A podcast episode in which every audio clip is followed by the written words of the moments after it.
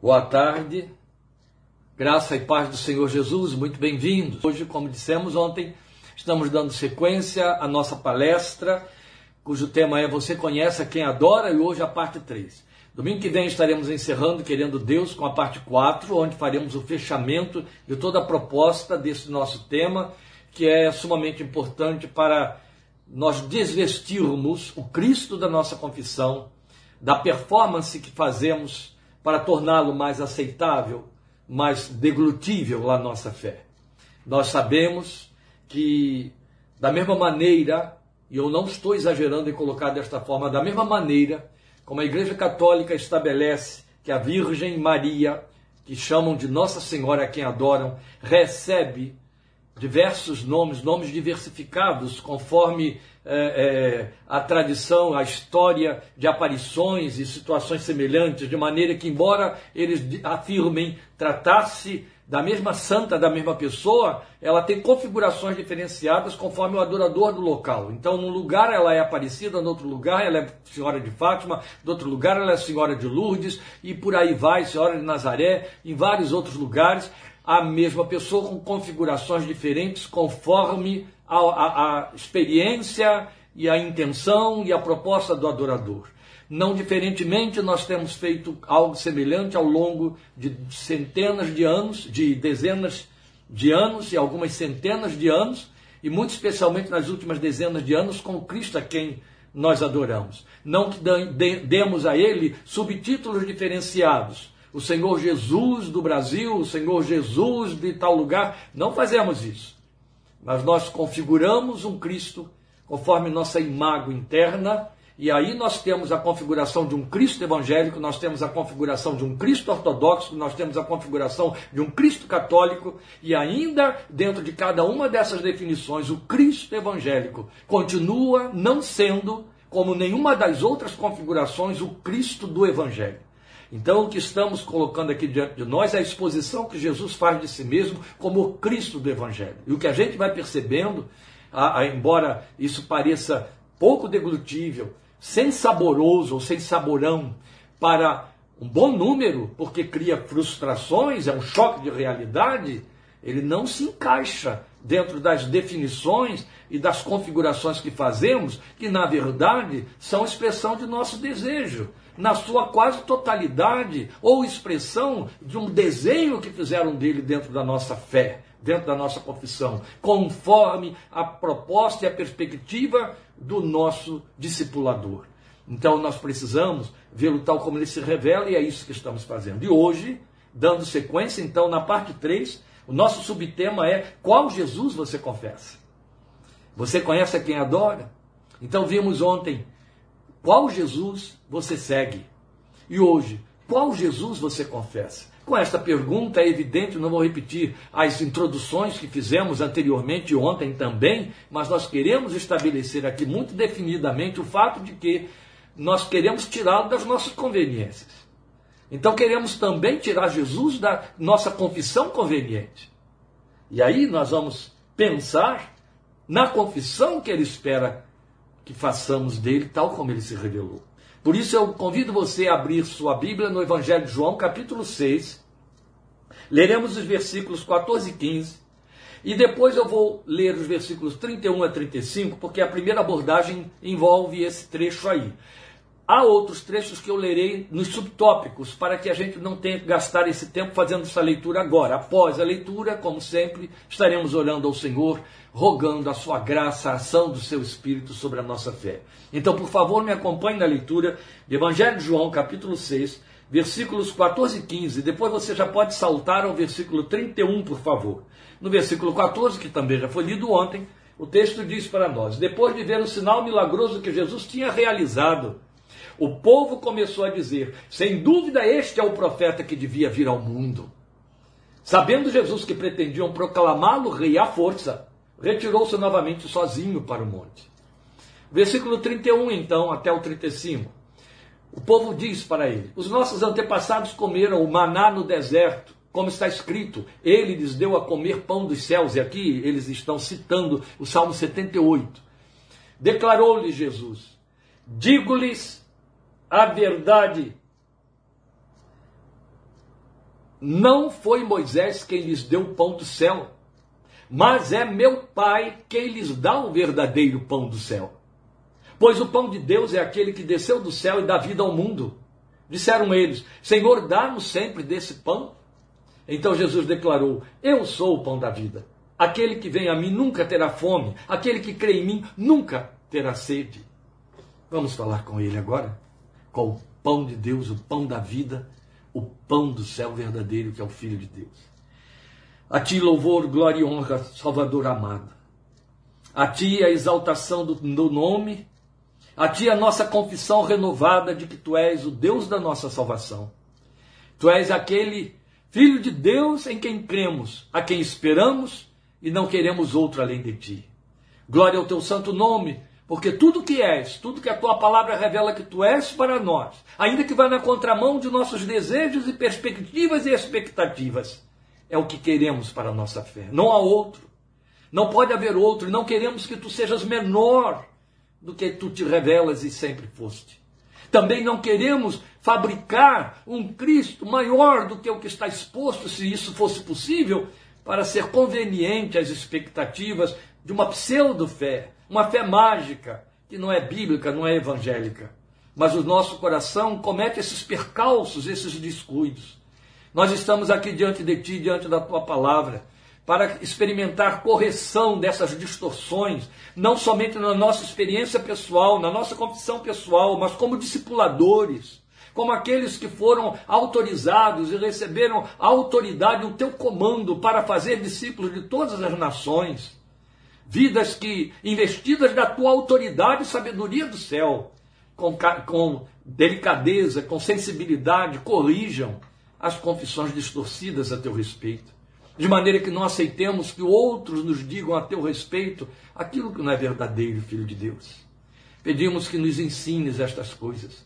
Pedimos que nos abras os ouvidos dois mil anos depois destes registros, que nos abras o coração pelo teu Espírito que inspirou esta palavra e que a ilumina dentro de nós, para que possamos ser elevados na nossa confissão à altura de uma frutificação que tu aprovas e que glorifica teu nome. Verdadeiros adoradores, verdadeiros seguidores, verdadeiros confessores do Filho de Deus. Nós te adoramos e rogamos que nos abençoes e a todos quantos estiverem ao alcance desta palavra hoje e nos próximos dias, em nome por amor de ti mesmo e para a tua glória. Amém e amém. E aqui, meus queridos, vamos na abordagem deste nosso subtema. Qual Jesus você confessa?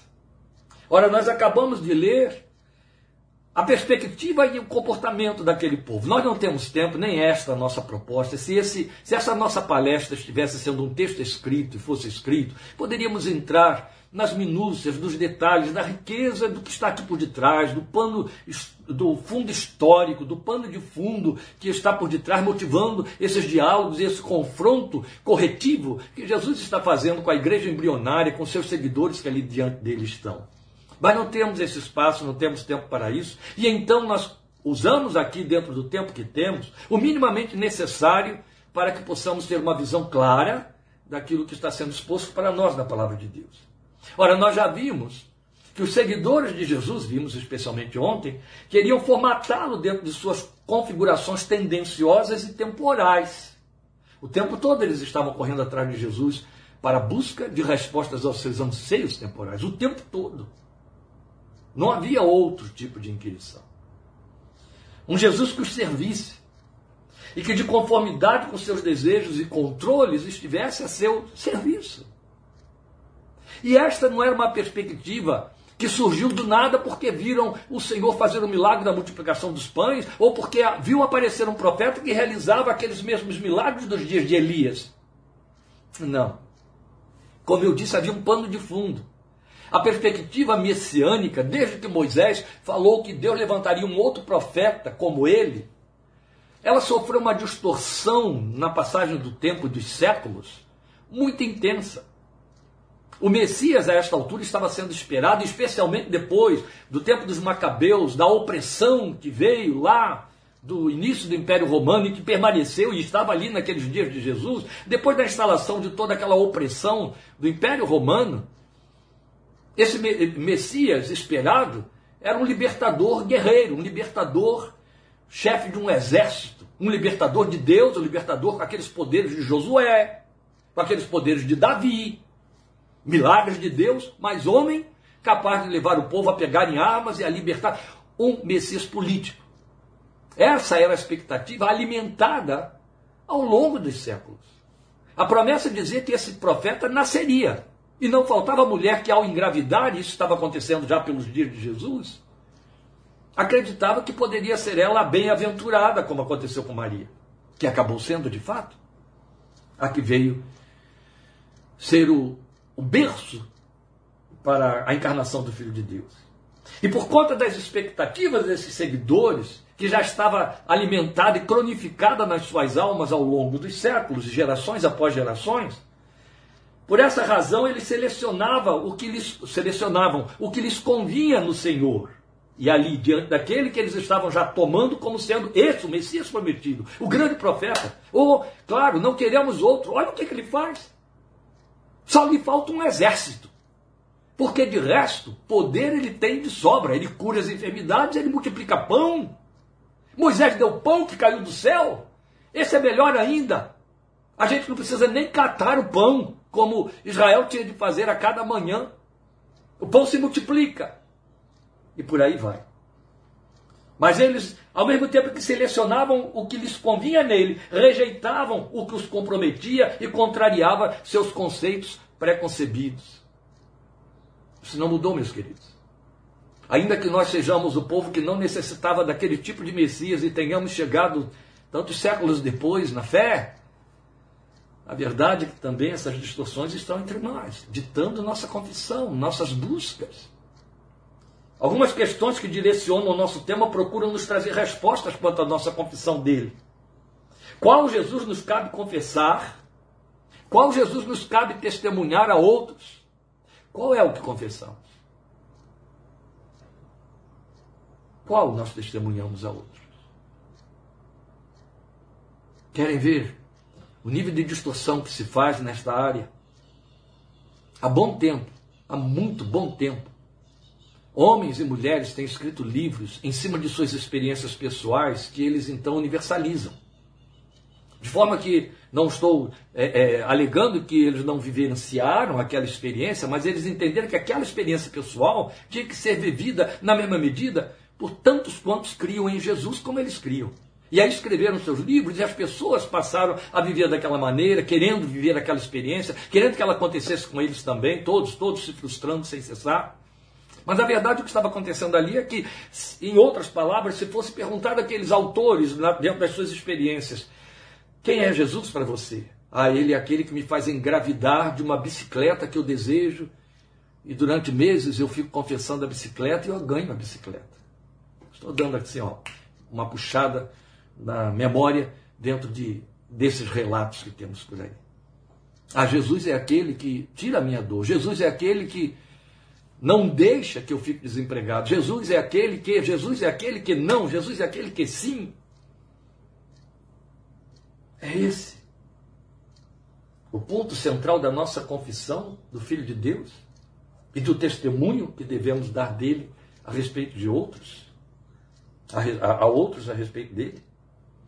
Qual Jesus que você confessa. O rei deste mundo, esta era a realidade daquela gente, era, isso que, era esse que eles queriam confessar, foi isso que você acabou de ler nos versículos 14 e 15. A ponto de Jesus ter entendido claramente, pretendiam proclamá-lo rei à força. E aí, ó, ele se retirou porque se ele já fazia o chamado silêncio messiânico, ele impedia que o declarassem Cristo publicamente, porque não era o momento, exatamente por conta dessa perspectiva política que já dominava a mente e o coração do povo por séculos, minimamente quatro séculos antes, já há 400 anos, durante o silêncio profético.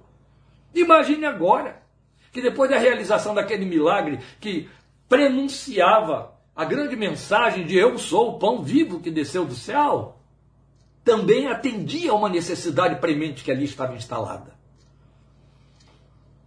Então ele saiu de cena, como vimos ontem, e saiu de cena para que a perspectiva humana temporal de seus seguidores não pudesse ser ensaiada, se fosse, muito menos realizada.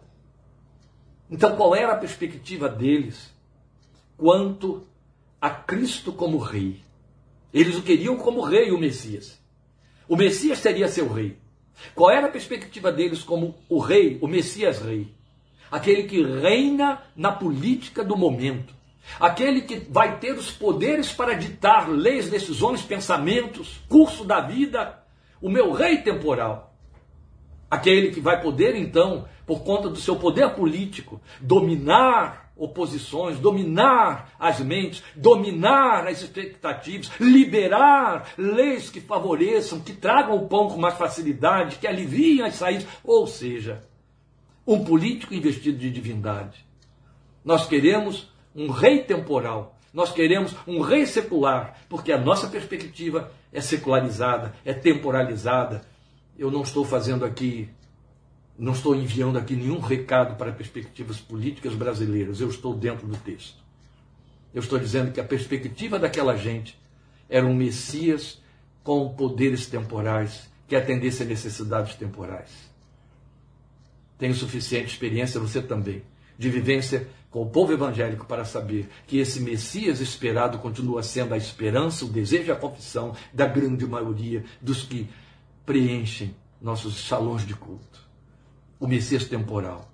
O Messias que nos atende temporalmente, o que tenha um reino visível, um reino que se manifeste visivelmente, um reino, um reino que se manifeste com suas próprias leis, com seus próprios ditos e etc.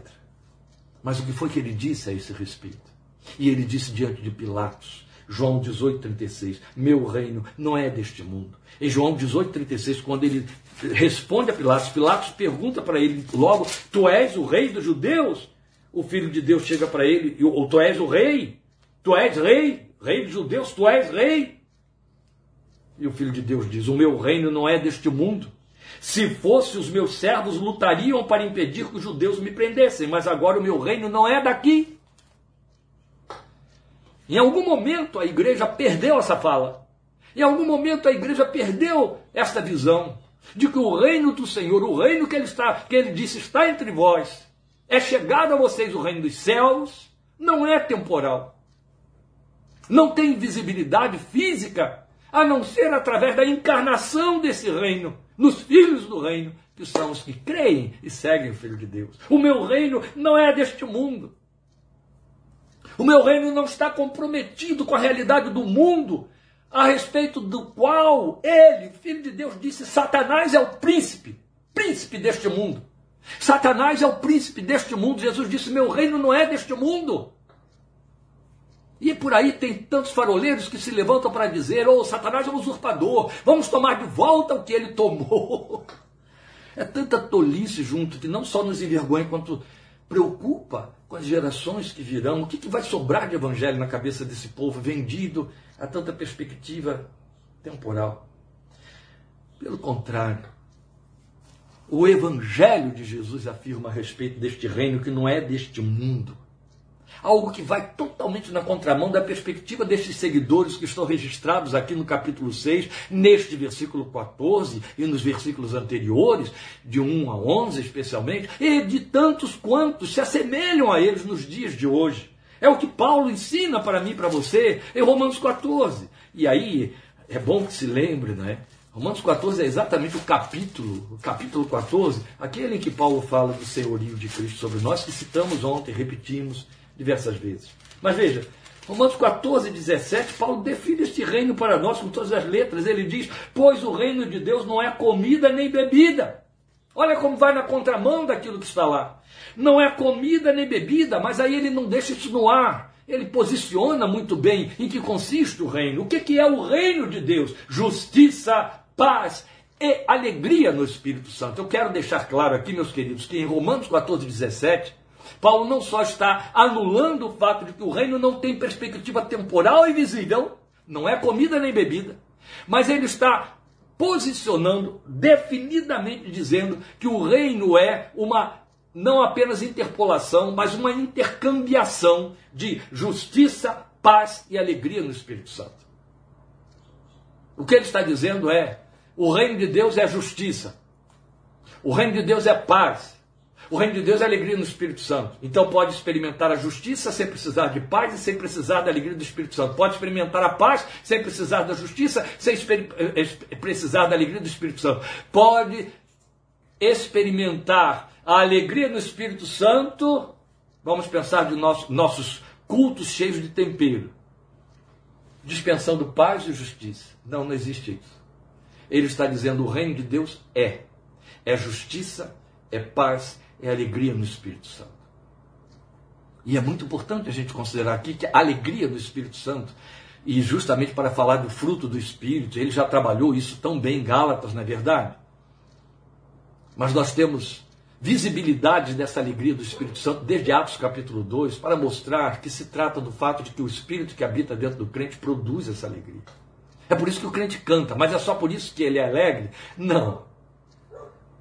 Não se trata de ser alegre, mas se trata de a alegria que é espiritual se manifestar através dos nossos sensores psíquicos, físicos, psíquico-físicos. Nossa sensibilidade e a alegria temporal visível se configura aí, assim como a paz se configura aí, que não é igual à calma. A alegria não é uma euforia, entende? A calma é temporal, a euforia é temporal, a alegria é espiritual, a paz é espiritual. Então a paz não é calma, a alegria não é uma euforia, mas manifesta-se. E a justiça, a prática da justiça, o amor pela justiça e o senso de justiça, justiça divina. Não é a justiça dos tribunais, não é a justiça das nossas cátedras, não é a justiça das nossas faculdades de direito que depois se transforma em cátedras de juízes e etc. Não é desta justiça. A justiça humana sempre será humana e a Bíblia a define muito bem como trapo de mundice. Entende? Por mais bela que seja, a gente necessita muito dela funcionar de forma perfeita, mas nunca vai se elevar além dessa categoria que o reino definiu trapo de mundice. É a justiça de Deus e vai totalmente na contramão da, da, do posicionamento, do comportamento, da perspectiva do ser humano, do homem do cotidiano, do seu parente, do seu parente, do crente que comunga com você dentro da igreja. A justiça do reino é muito mais elevada e ela foi plantada dentro de nós porque o reino está entre nós, está escrito. E o reino se consiste nisso. E Jesus é o rei deste reino. Então, quando o, o reino na minha vida se manifesta em justiça, paz e alegria do Espírito Santo, o Filho de Deus está reinando em mim. Aí ele é o meu Messias, ele é o Rei. Esta é a confissão. De que me serve dizer, Jesus dá paz. Ah, a justiça de Deus vai fazer com que. Ah, você pode se alegrar na presença de Deus. Se isso não for vivenciado sem que eu precise pronunciar na minha existência. Qualquer pretensão temporal é forçar uma distorção do reino e do seu rei, entende? Está escrito isso. Esse reino está entre nós. E os que creem o têm incorporado em si justiça, paz e alegria no Espírito Santo. Confessamos o rei deste mundo? A nossa vida tem que ter essa confissão. Confessamos o rei deste mundo achando que então ele vai se servir de leis humanas para fazer prevalecer a sua justiça? Não só ele não, não necessita delas quanto as despreza. É tolo, vergonhosamente tolo. Aquele que tem a pretensão de configurar justiça humana e leis humanas em justiça e lei divina, achando que porque tem alguma coisa de boa ali, tem algo de divino nela. Não. Na verdade, a verdade é que homens de Deus produziriam a justiça de Deus e as leis de Deus através de suas vidas. Mas, primeiramente, eles precisam ser homens e mulheres de Deus, o reino habitando dentro deles. Aí o que disserem e o que fizerem poderá ser verdadeiro. Qual Jesus você confessa? O pão do céu? É o pão do céu? Vamos aos versículos 32 a 35. E depois a gente vai saltar para 48 a 58. Me acompanhe, por favor. Capítulo 6, 32 a 35. Declarou-lhes Jesus: Digo-lhes a verdade. Não foi Moisés quem lhes deu o pão do céu, mas é meu Pai quem lhes dá o verdadeiro pão do céu. Pois o pão de Deus é aquele que desceu do céu e dá vida ao mundo. disseram eles: Senhor, dá-nos sempre desse pão. Nós já tínhamos lido. Então Jesus declarou: Eu sou o pão da vida. Aquele que vem a mim nunca terá fome. Aquele que crê em mim nunca terá sede. Bem, eu não preciso descer a esse nível de ausência de inteligência para dizer: ora, mas se eu for saciado apenas do que é temporal da parte do meu Senhor, eu nunca mais vou ter fome nem sede. Nós temos a resposta para isso. Não precisamos chegar a esse extremo. Mas vamos a versículos 48 a 58. Eu sou o pão da vida, disse o Filho de Deus. Os seus antepassados comeram o maná no deserto, mas morreram. Todavia, aqui está o pão que desce do céu para que não morra quem dele comer. A linguagem é essencialmente espiritual. Eu sou o pão vivo que desceu do céu. Se alguém comer deste pão, viverá para sempre. Este pão é a minha carne que eu darei pela vida do mundo. Então os judeus começaram a discutir exaltadamente entre si: como pode este homem nos oferecer a sua carne para comermos? Jesus lhes disse: Eu lhes digo a verdade. Se vocês não comerem a carne do filho do homem e não beberem o seu sangue, não terão vida em si mesmos. Voltaremos a estes textos domingo que vem, querendo Deus. Todo aquele que come a minha carne e bebe o meu sangue tem a vida eterna, e eu ressuscitarei no último dia. Pois a minha carne é verdadeira comida, e o meu sangue é verdadeira bebida. Todo aquele que come a minha carne, ele repete, e bebe o meu sangue, permanece em mim, e eu nele. Aqui já temos uma resposta extraordinária quanto a uma possível questão. O que me acontece se eu como a carne de Jesus, se eu bebo do sangue de Jesus? Eu permaneço nele, o texto diz. Então isso quer dizer que se alguém não permanece nele, se alguém troca na sua confissão de Cristo e de Deus, não comeu da sua carne e do seu sangue a eternidade nele, até na manifestação da nossa confissão. Quando nos alimentamos nele, dele. Da mesma forma como o Pai que vive me enviou, e eu vivo por causa do Pai, assim aquele que se alimenta de mim viverá por minha causa. Este é o pão que desceu dos céus. Os antepassados de vocês comeram maná e morreram, ele torna a dizer. Mas aquele que se alimenta deste pão viverá para sempre. Se você perceber, nessas antíteses usadas pelo Senhor, dos versículos 48 a 58, ele faz repetições. Ele está quase que aflitivamente procurando colocar dentro do entendimento daquelas pessoas tão tolhidas, tão bloqueadas para entender as coisas espirituais, o significado da mensagem do ensino que lhes passava. Nós confessamos Jesus como o pão do céu. Veja bem, se o buscamos temporalmente, vamos ter fome e sede continuamente. Mas se nós nos alimentamos dele tal como ele se ofereceu, a fome cessará e a sede cessará. Ora, eu não vou gastar tempo aqui de entrar nos detalhes dessa cessação de fome, dessa cessação de sede. Jesus já tinha prometido à mulher samaritana: quem beber da água que eu lhe der nunca mais terá sede outra vez. E nós configuramos bem, nós somos bons alunos de escola dominical, somos bons leitores de Bíblia, de livros devocionais, nós temos ouvido boas pregações que ilustram, que ensinam para nós a fome de existência no ser humano, a sede de existência no ser humano, e que Jesus sacia tudo isso. A questão está em saber até onde isso está sendo vivenciado.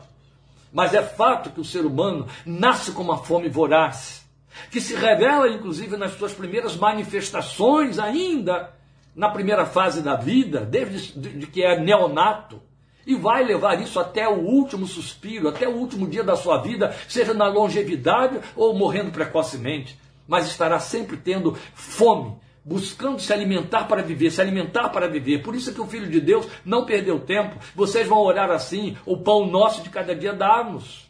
Está lá na oração padrão. Ele sabe que o homem tem uma carência extrema, de uma busca extrema por aquilo que o faça manter-se. E a dignidade tem muito a ver com a forma como que o ser humano se alimenta. É muito importante isso. Dignidade pessoal. Outro tanto é a sede. A sede insaciável. Que faz com que nada se seja nada possa ser adiado sem que essa saciedade ocorra. E essa sede Jesus supre.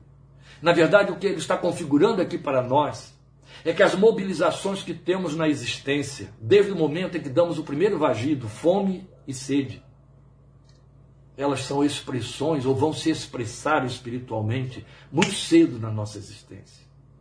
E a partir do momento em que elas se forem incorporadas, já estão incorporadas, mas se manifestarem na nossa vida, nós vamos viver em busca dessa saciedade a preços muito elevados. E nessa busca, em lugar de viver, perdemos a vida, perdemos dignidade, perdemos vida, perdemos caráter, perdemos moral, perdemos, perdemos e perdemos. Exatamente como Satanás propôs e falou lá naquele desafio a respeito de Jó. Pele por pele, tudo quanto o homem tem dará pela sua vida. De onde vêm as guerras que há entre vós? Tiago pergunta. Da ganância, dessa fome e desta sede. Nós vivemos num sistema em que nós, para comermos mais, tiramos o alimento do outro. É o que se chama aí da famigerada competitividade capitalista. É isso o nosso sistema. Mesmo aqueles que têm a pretensão de viver um regime comunista, que não passa de uma disfarçatez, uma dissimulação. Eu não estou aqui para discutir política, mas uma pretensão que é malfadada em si mesma, estão dentro dessa competitividade famigerada em que a lei do ganho é a morte do outro. O ser humano vai continuar fazendo isso toda a vida, ele vai se alimentar do outro, entende? Ele tira a vida do outro para tê-la em si. Ele se serve do outro. Nós encontramos isso nos lares. Homens que vivem às custas do sacrifício de suas mulheres anônimas, fazendo sombra atrás deles para supri-los, supri-los e supri-los. Mulheres que, outro tanto, se servem de seus cônjuges para suprir e suprir e suprir-se, buscando neles a continuidade de um pai provedor. E por aí vai. Filhos que vão tentar se suprir, suprir e suprir das dádivas ou do compromisso, dos direitos que têm sobre seus pais que os trouxeram à existência.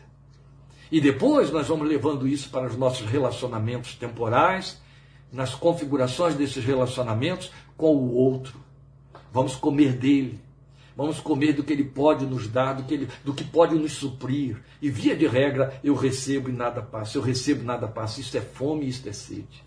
O homem vai continuar nessa busca por todas as dimensões da vida, por todas as linhas, por todas as áreas, por todas as vielas, e, e esta fome cresce à medida em que ele cresce, ela só aumenta, só aumenta, só aumenta.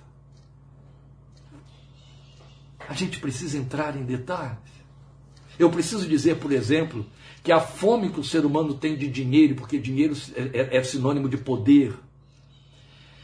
A fome que o ser humano tem de dinheiro que lhe dá crédito, que lhe dá, não estou fazendo trocadilho, que lhe dá crédito, que lhe dá autoridade, que lhe dá domínio, que lhe dá acessibilidade. Essa fome que ele tem, ela se sacia alguma vez? Não. Existe algum rico que aceita ficar menos rico? Você já viu um rico que depois que ele chega à casa dos milhões, ele quer atingir a casa dos bilhões? São todos eles assim. A característica psicológica do perfil de um rico é a fobia do empobrecimento. Sabia disso? A sede do dinheiro e do poder não cessa, não cessa, não cessa. Ela se manifesta em microexpressões da nossa sociedade. Você sabe por que você encontra tantas igrejas se dividindo? Uma está ali na esquina, daqui a pouco forma-se uma segunda. Porque alguém ali dentro quer o poder daquele que estava tendo poder sobre 30.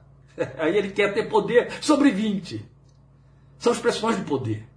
E elas vão crescendo em proporcionalidade à medida em que as oportunidades e opções sociais surgem, tanto nas empresas quanto na política. A política é a última expressão desta fome insaciável de poder e de crescer e de exercer domínio. Não cessa essa fome. O que Jesus está dizendo é: quando eu chego e você me come como pão, a sua fome cessa. Ela, é, você encontra satisfação em mim a sua sede cessa, você encontra satisfação em mim. O que, que Satanás fez? Satanás se imiscuiu dentro da pregação do Evangelho, usando os próprios púlpitos, para dizer que o Filho de Deus supre a sua fome desse poder temporal. Isso se chamou teologia da prosperidade. Igrejas de maior número de, de súditos que existem por aí, as de maior número de adeptos neste Brasil e nos Estados Unidos, são aquelas que se alimentam desta, deste falso evangelho, de que a fé no Filho de Deus leva as pessoas a prosperarem, a enriquecerem, a se suprirem de bens desta vida. Isso é uma obra maligna, uma desfiguração da essência do evangelho. O que o Filho de Deus disse para a mulher samaritana, disse aqui para aquele povo, disse para mim e para você: se você me encontra, sua fome cessa. Se você bebe da água que eu te dou, sua sede cessa. Você fica satisfeito. O que quer que seja que você receba na vida será o acréscimo que eu trago. Mateus 6,33. Entende? Qualquer acréscimo que eu lhe trouxer, você vai aplaudir. Sempre será acréscimo. Sempre será acréscimo. Porque você já está suprido. É isso. Você já está suprido. Você confessa o pão do céu? O Filho de Deus aqui abre uma tensão séria que faz uma oposição inconciliável entre a perspectiva humana, religiosa e a natureza da sua missão. Ele é o verdadeiro pão a ser comido pela boca da fé, pela alma. O outro, o pão histórico, o pão do milagre, o pão do maná, o pão da multiplicação feita ali no deserto não era promessa nem garantia de que Deus estava provendo os homens de pão mágico, do pão que perece. Foi ali mesmo que ele disse: trabalhem não pelo pão que perece, mas daquele que permanece para a vida eterna. Você ouviu isso ontem.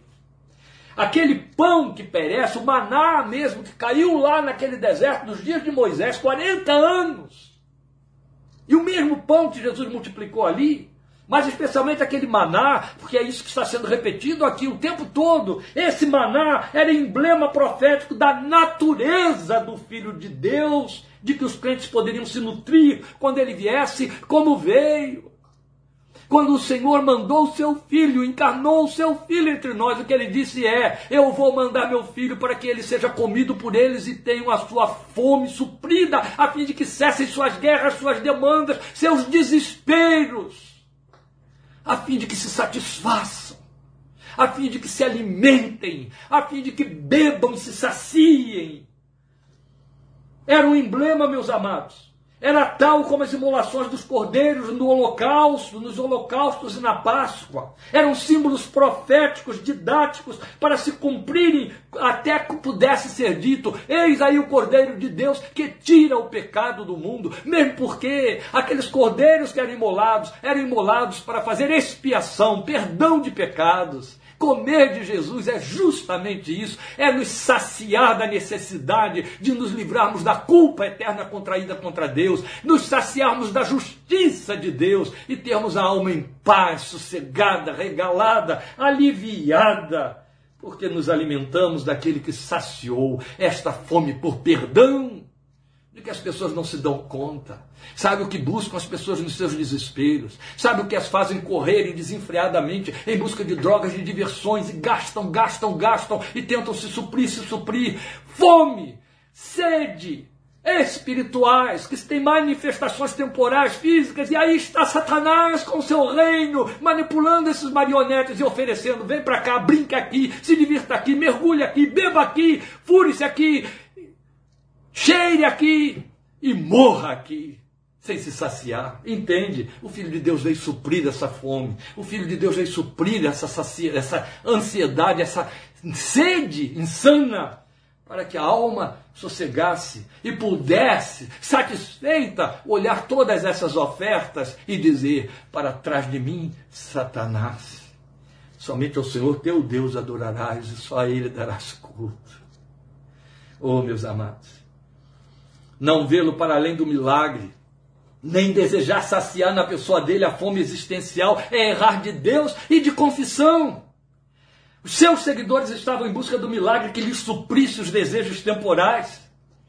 Mas o que diz Provérbios? A alma farta pisa os favos de mel. Isso vale para essas buscas temporais, desde milagres às necessidades do dia a dia.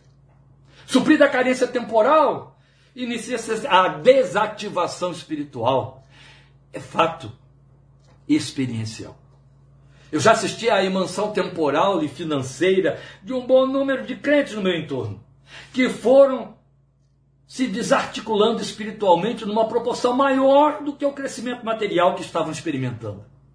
Eles foram se esvaziando espiritualmente de forma explícita, invisível, à medida em que se emancipavam financeiramente. O temor de Deus fugiu pela janela, foi a primeira coisa que desapareceu.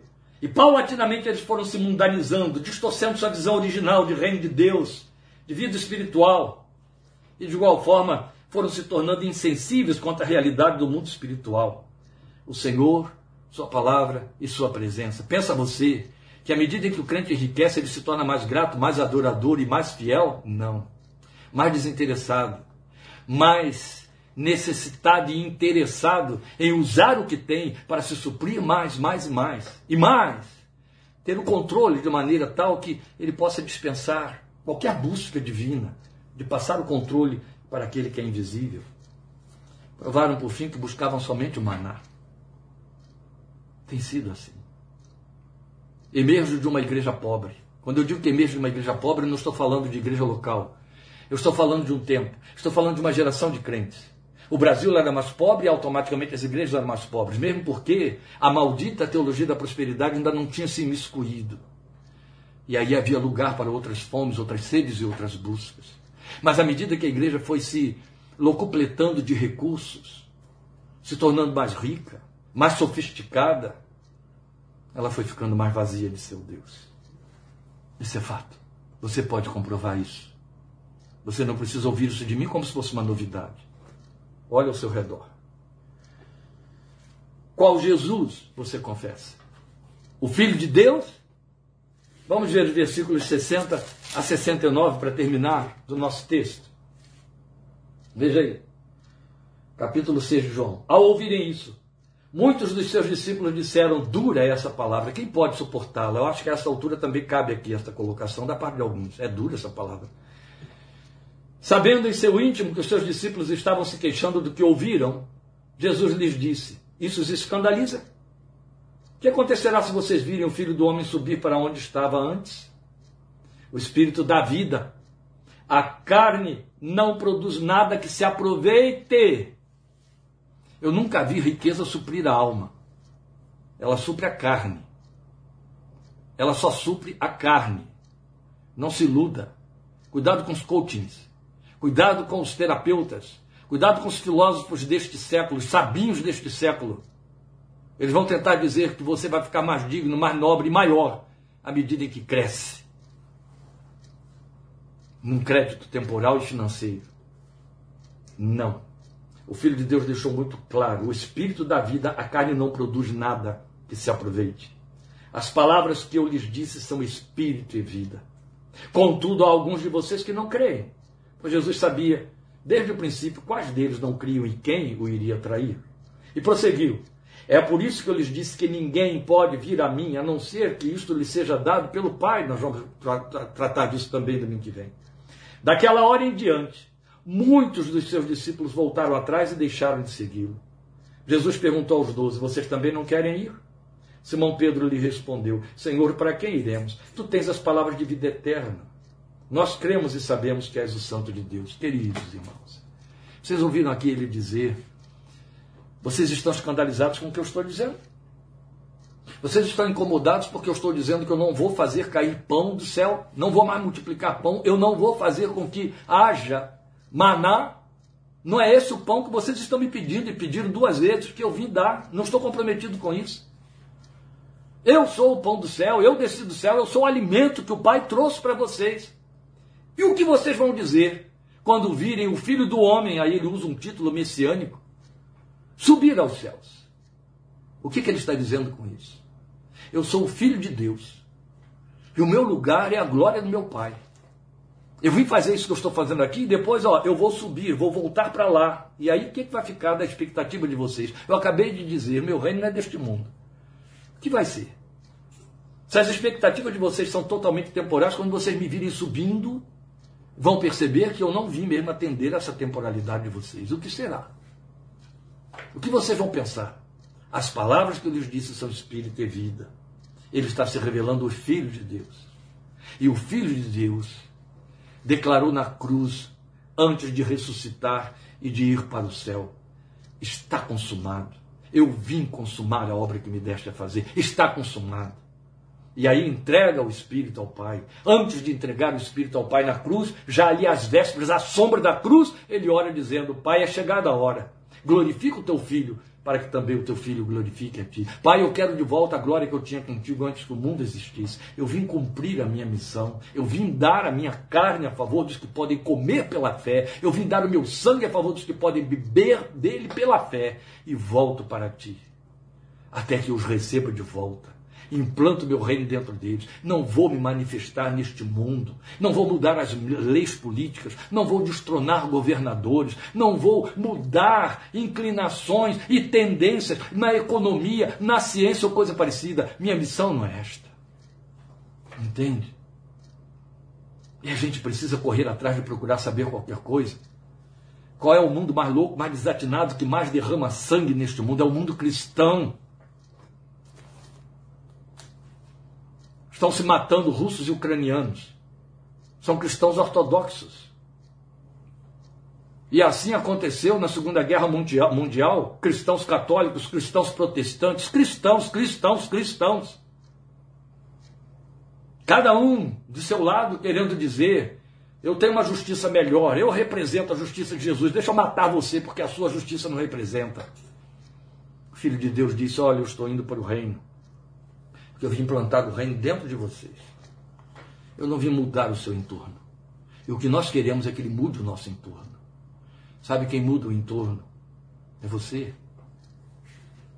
O único que é santo é o santo de Deus, é Jesus. Foi isso que Pedro disse. Qual foi a confissão de Pedro? Vamos repetir, vamos ouvir de novo. Senhor, para quem iremos? Tu tens as palavras de vida eterna. Nós cremos e sabemos que és o santo de Deus, o filho de Deus. É esse Jesus que você confessa, o Santo de Deus. O Santo de Deus. A palavra santo desce mal no, na garganta dos crentes dos dias de hoje, porque santo lembra santidade. Sejam vós, vocês santos, porque eu sou santo. Assim como é santo o Pai Celestial de vocês, sejam vocês também santos em toda forma de proceder. A palavra santo incomoda nos dias de hoje. Arranjaram-se com retóricas tentativas de definições em que se possa pulverizar o significado bíblico essencial de santo. Santo é não mundano. Santo é no mundo e não do mundo. Santo é na contramão do mundo. Isso é santo. Santo não é piegas. Santo não é beato. Santo não é aquele que se retira como eremita para as cavernas da meditação. Santo é o que enfrenta remando contra a maré da existência, dentro da casa, no meio dos parentes. Entende? A agenda vai na contramão, porque a agenda prioriza o reino. A fala, as reuniões sociais, o que usa na mesa, o que veste, o que participa, o que a festa com que celebra a vida, os ambientes em que celebra as festas. Porque estamos comendo de outro pão, de outro alimento, porque a natureza é outra, Jesus é um santo de Deus e pôs esse espírito dentro de mim, de você. Ele é o único que é o santo de Deus, o único que tem as palavras da vida eterna, conforme Pedro confessou. Como filho de Deus, ele revela duas verdades complementares. Primeira, sua natureza e compromisso com a divindade do Pai, fazer sua vontade. Ele deixou isso claro o tempo todo e repetiu exaustivamente. Ele veio fazer a vontade do Pai. Ele veio com, tendo compromisso com a divindade do Pai revelar o Pai que é Deus e fazer a vontade desse Pai que é Deus. Depois, a concessão dessa mesma filiação divina nos que nele crescem. Isso é altamente comprometedor. Quando você é chamado de filho de Deus, isso não é um título retórico que lhe é dado. Nem Deus esteve lhe dando um diploma, nem Deus esteve lhe dando uma medalha, uma premiação porque você é crente. Ele não te deu um título. Pelo amor de Deus, meus amados, vamos tirar isso completamente da nossa existência, da nossa confissão. Não recebemos títulos de filhos de Deus, recebemos a natureza de filho de Deus. João chamou isso de poder. Deus nos deu o poder de sermos feitos, não ditos, não assumidos, não declarados, não premiados, feitos. João 12. Mas a todos quantos o receberam, deu-lhes o poder de serem feitos filhos de Deus. E que consiste esse poder para serem feitos filhos de Deus, já que não é decreto? Ele enviou o Espírito de Filho para dentro de nós. É Romanos 8,17, é Gálatas 4,8. Ele enviou o Espírito de Filho para dentro de nós. Deus se garantiu, entende? Você acha que Deus ia olhar para mim, para você e dizer, agora porque você é crente, comporte-se como se fosse meu filho? Ele nos conhece. Ele sabe que nascemos de Adão e carregamos a natureza de Adão. Ele se garantiu, ele colocou o espírito que havia no seu filho, que há no seu filho, espírito filial, espírito de filho de Deus, e botou dentro de mim e de você. Está textualmente escrito. É a garantia que Deus tem. Então Jesus nos deu a mesma concessão da filiação divina. Para quê? Para podermos viver para o Pai, tal como Ele. Para sermos adoradores do Pai, João capítulo 4, tal como Ele para revelarmos a natureza do Pai. Quem me vê o Pai é a mim que vê. Foi isso que ele disse. E para cumprirmos a vontade do Pai, aí o compromisso é muito sério. Por quê? Porque quando Paulo se refere à filiação divina, que foi o poder de Deus ao pôr o espírito de filho dentro de mim e de você, em Romanos e em Gálatas, ele diz: Mas a todos quantos receberam, perdão, o que Paulo diz é: mas a, a, aos que creram, Deus lhes enviou o Espírito do Filho, que clama: Abba, Pai. Gosto de chamar a atenção dos crentes o tempo todo para o fato de que Paulo poderia ter dito várias outras coisas e ainda continuaria sendo verdade a sua afirmação de que Deus botou o Espírito do Filho dentro de mim e de você para que nos tornássemos filhos. Mas ele fez questão de usar uma, uma invocação que só estava na boca de Jesus e que a Bíblia revela para nós duas únicas vezes, especialmente no livro de, do Evangelho de Marcos, lá no Getsemane, Abba. O momento em que Jesus clama, Abba, meu Pai, Pai da minha intimidade, Pai da minha paixão. Ele estava se submetendo à vontade desse Pai. Não seja feita a minha, mas a tua vontade. No meio do sofrimento, no meio do suplício, ali tinha renúncia, tinha padecimento. O que Paulo está dizendo é esse mesmo Espírito que está dentro de mim e de você. Baseados nesse Espírito, inspirados por esse Espírito, apoiados nesse Espírito, podemos levantar nossos olhos aos céus e dizer: Abba. Falamos isso com o direito que ele nos deu por, por poder. Não falamos isso por confissão piedosa. Não é diferente. Não é verbalização. É vivência, é experiência. Tudo isso fica resumido nesse ensino de Paulo em Romanos 8, de 15 a 17, que eu releio para os queridos. Pois vocês não receberam um espírito que os escravize para novamente temerem, mas receberam o espírito que os torna filhos por adoção, por meio do qual clamamos: Abba, Pai. O próprio Espírito testemunha ao nosso espírito que somos filhos de Deus. Se somos filhos, então somos herdeiros, herdeiros de Deus e co-herdeiros com Cristo se de fato participamos dos seus sofrimentos, para que também participemos da sua glória, herdeiros de Deus e co-herdeiros com Cristo. Mas ouviu o que ele disse? O próprio Espírito dá testemunho cá dentro de que eu sou filho. Não sou eu que testemunho. Não sou eu que fico dizendo para mim mesmo: ah, eu sou filho de Deus, eu sou filho de Deus, ah, eu sou filho de Deus. Não. Há o Espírito aqui dentro que traz convicção, há o Espírito aqui dentro que impacta, há o Espírito aqui dentro que traz o repouso, o gozo, o poder, o poder de chamá-lo de Pai e de sentir na pele, na alma, que Ele é Pai e que somos filhos, está a cargo do Espírito de Deus que foi posto dentro de nós. À luz de tudo isto, meus queridos, e encerrando, resta que nós questionemos o nosso coração como Pedro fez aqui. Para quem iremos nós? Qual é o Jesus que confessamos? Há outro? Queremos outro? Não há outro. Não queremos o Jesus que é confessado pelos grandes mestres da teologia dos nossos tempos, os filósofos protestantes. Não queremos. Não queremos o Jesus dos exacerbados, dos histéricos, dos exagerados, dos que o desenharam segundo suas paixões. Nós queremos esse Jesus que está aqui que ao nos envolver nos compromete com Ele. Não é que se compromete conosco, é o Jesus que nos compromete com Ele. A igreja está ensinando aos crentes um Deus que se compromete com os que confessam, de maneira que essa fé tem poder e controle sobre Deus. Anátema, anátema, anátema. O Evangelho nos mostra um Deus que nos chama a nos comprometermos com Ele. Amém? O Cristo que entrou na sua vida, entrou na sua vida para lhe dar o grande privilégio de ser vaso nas suas mãos, de ser uma realidade de manifestação divina na sua geração, entre os seus pais, comprometidos com Ele. Não queremos outro, nem que Ele seja o outro, aquele outro que a imaginação evangélica desenha. Não queremos. Queremos este, este Cristo, palavra encarnada. Deus te abençoe e te fortaleça. Senhor te abençoe e te guarde. O Senhor faça resplandecer o seu rosto sobre ti e tenha misericórdia de ti. O Senhor sobre ti levante o seu rosto e te dê paz. E a graça de nosso Senhor Jesus Cristo, o amor de Deus nosso Pai, a comunhão do Espírito Santo, sejam com todos nós hoje e para sempre. Amém e amém. Até quinta-feira, com parte 3 de 1 Tessalonicenses, 8 horas da noite. Amém? E domingo que vem encerraremos nossa palestra em João capítulo 6, com a parte 4 de Você conhece a quem adora? Deus te abençoe. Divulgue esta palavra para outros para abençoar outras vidas. Muito obrigado por sua companhia. A cada um de vocês. Amém.